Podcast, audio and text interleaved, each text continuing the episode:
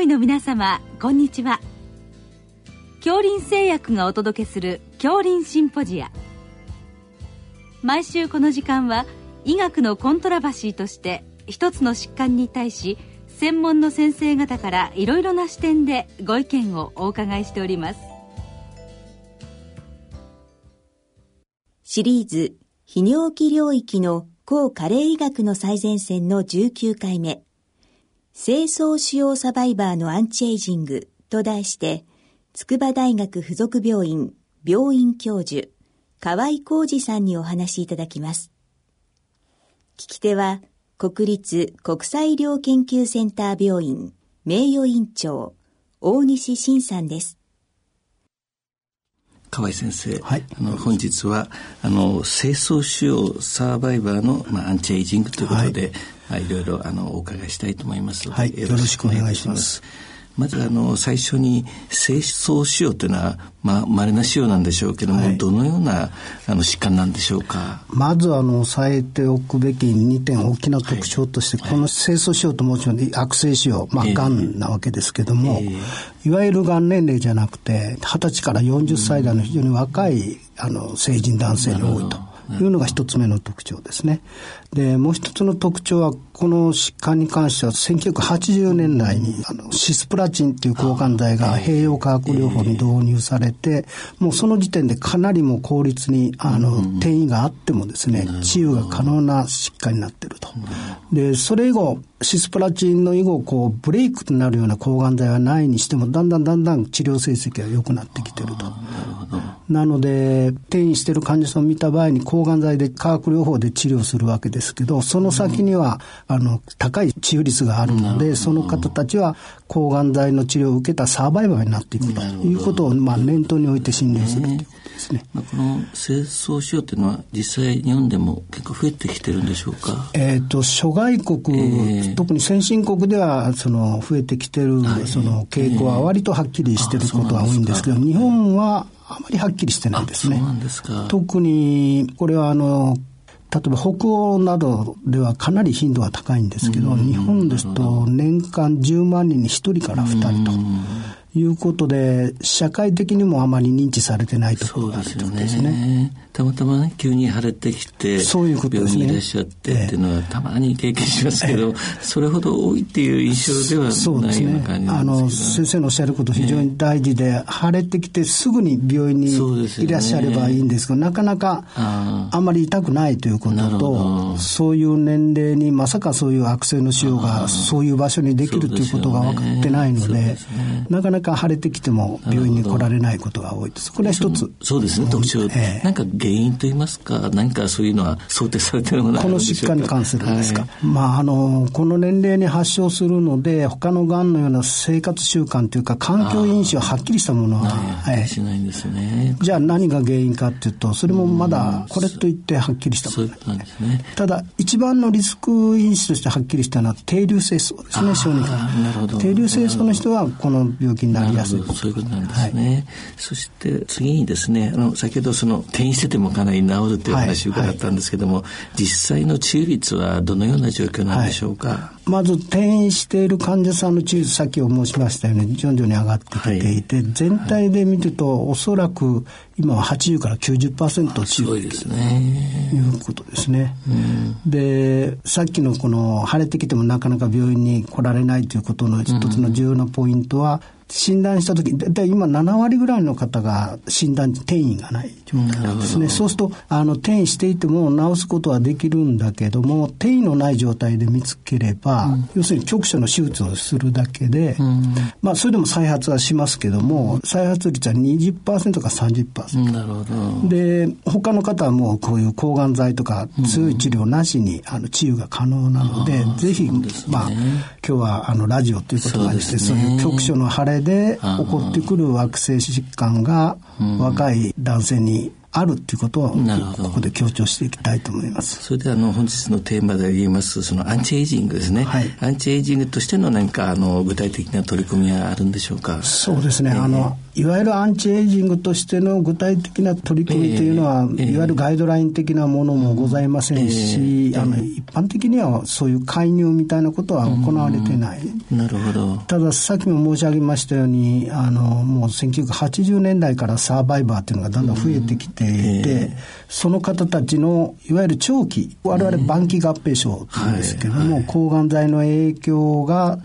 たくさんのサーバイバーのさらに長期の経過観察データが蓄積されてきているので、あの、そういうもう少しその知見がもう少しはっきりしてくれば、いわゆる先生のおっしゃられたアンチエイジング的な具体的な取り組みもあのなされていくのかもしれないです。あの長期観察データで特に重要なポイントはありますか？まず二つに分けて、一つはやはりあの起こると合併症として、えー、生命に関わるものですね。はいはい、で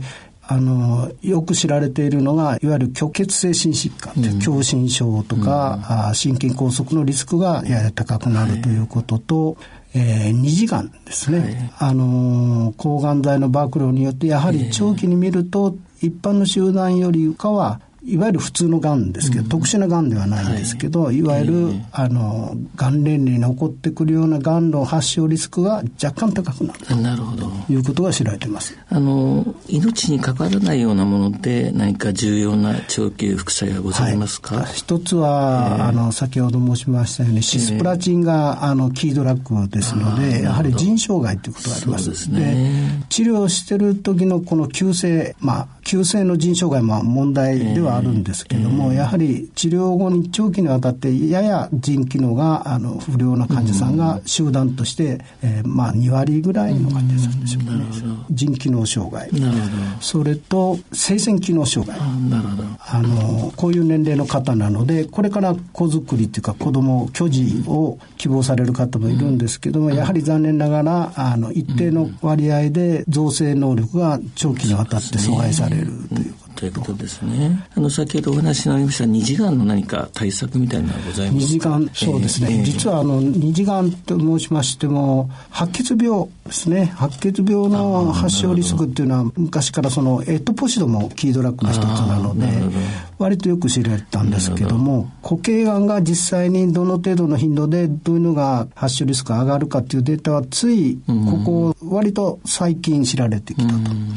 と。で、固形がんの方でで言うと、まあ、どのがんがっていうことはないんです。で、大事なのは、この二次がんとして発症したがんも、その治療成績のデータを見ると、普通のがんと同じ。二次がんだから何か予後が悪いとか、そういうわけではない。んですね。なので、ただ発症部位が多岐にわたるので、例えば、清掃腫瘍の治療をして、清掃腫瘍のフォローアップをしてても、その二次がんを全て引っ掛けるわけいかないので、先生のおっしゃられた具体的な取り組みとしては、ある程度程度あの原発であった清掃仕様のコントロールがついたなって時期になると、あの患者さんの年齢にもよりますけど、ね、まあ我々がお話しするのはいわゆる人間ドックっていうか、ね、ちょっと普通のよりは若干がんの発症率が高いということをお話して、ね、ただどの程度高いかっていうのは、まあ疫学データなので、データによって数字は違いますけども、多くの研究者が理解しているのは、大体1.5倍から2倍ぐらい。あの、いわゆる喫煙によるリスクとほぼ同じぐらいだろうと。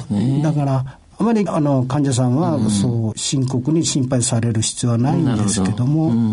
あのそういうことを話してます。だからあの心臓心血管系の合併症にも通じることですけどやはりこの病気で転移していて化学療法するときはまず喫煙の有無を聞いて、喫煙してる人はもうあの今から治療しますので、うん、あのタバコはやめてください。禁煙してくださいと。と申しますのは最初の標準治療は先ほどあの話したシスプラチンとエトポシドとブレオマイシン3つを使うんですね。でブレオマイシンは肺障害が問題になりますので、もう治療してる時時は必ず禁煙をしてくださいと。で、その後、治療が終わって寛解導入ができたら、この先は心疾患とか、がんのあの危険度が少し高くなるので、このままタバコをやめてくださいと。いうような話をしてます、ね、あと、先ほどあの、性腺機能障害の話が出ましたけれども、はい、どのような患者さんにそのテストステロンの補充療法みたいのを行ったらよろしいんでしょうか？それは非常に難しいところで、あの、確かにこれ我々もあの調べてみましたけども、うん、えー、テストステロン測定法としては、トータルテストステロンで、ね、総テストステロンとフリーテストステロンで、これは欧米と少し違うんですけども、我が国ですと、トータルのテストステロンはあんまり加齢で変化しないって言われてるんです、なので、日本の、えー、生鮮機能障害を検出するには、まあ、フリーテストステロンを測定することが推奨されます。で、確かに清掃腫瘍の患者さんを調べてみると、総テストステロンはそんなに下がってないんだけど、やっぱフリーテストステロンはかなり下がってる、定値を示す患者さんが多い。大体、えー、6割ぐらいの人が正常値よりずっと低いぐらいですね。ですね。で、そこで問題になってくるのは先生がおっしゃられたように、あの、フリーテストステロン値、その測定値で治療介入するかというと、やはりそれは一般的ではなくて、フリーテストステロン下がってるということも大事ですし、やはりそれによる実際その、まあ、いわゆる男性更年期、その症状で患者さんが困られてるかどうかですね。とすると、精巣症の患者さんで、その6割ぐらいの人が数字は若干低いんだけども、じゃあそういうアンケートで症状が終わりになるかということを聞いてみると、まあ確かに軽い症状があるっていうふうに分離される人は、そうですね、6割ぐらいいらっしゃるんですけども、えー、大体もう軽い軽症で、あそうなんですね。実際我々泌尿器科、あの、そういう男性更年期外来っていうのもやってますけど、そういう外来に来られる症状を持って、その症状で受診される方に比べるはるかに症状は軽い。なので、あの、実際のそのテストステロン、あの、生鮮機能障害の治療としては、日本ではやはりテストステロンデポの緊張ということになるんですけども、うん、そうすると2から3週に1回ということですね。そういう受診の煩わしさ等を考えると、はい、やはりあのそう簡単にその数字が低いからといってお勧めできるものではないと。はい、本日はどうもありがとうございました。シリーズ泌尿器領域の抗加齢医学の最前線の19回目。清掃使用サバイバーのアンチエイジングと題して、筑波大学附属病院病院教授、河合浩二さんにお話しいただきました。聞き手は、国立国際医療研究センター病院名誉院長、大西晋さんでした。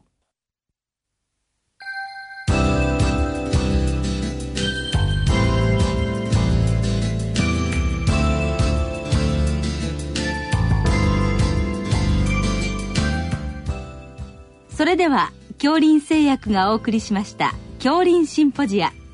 来週をどうぞお楽しみに。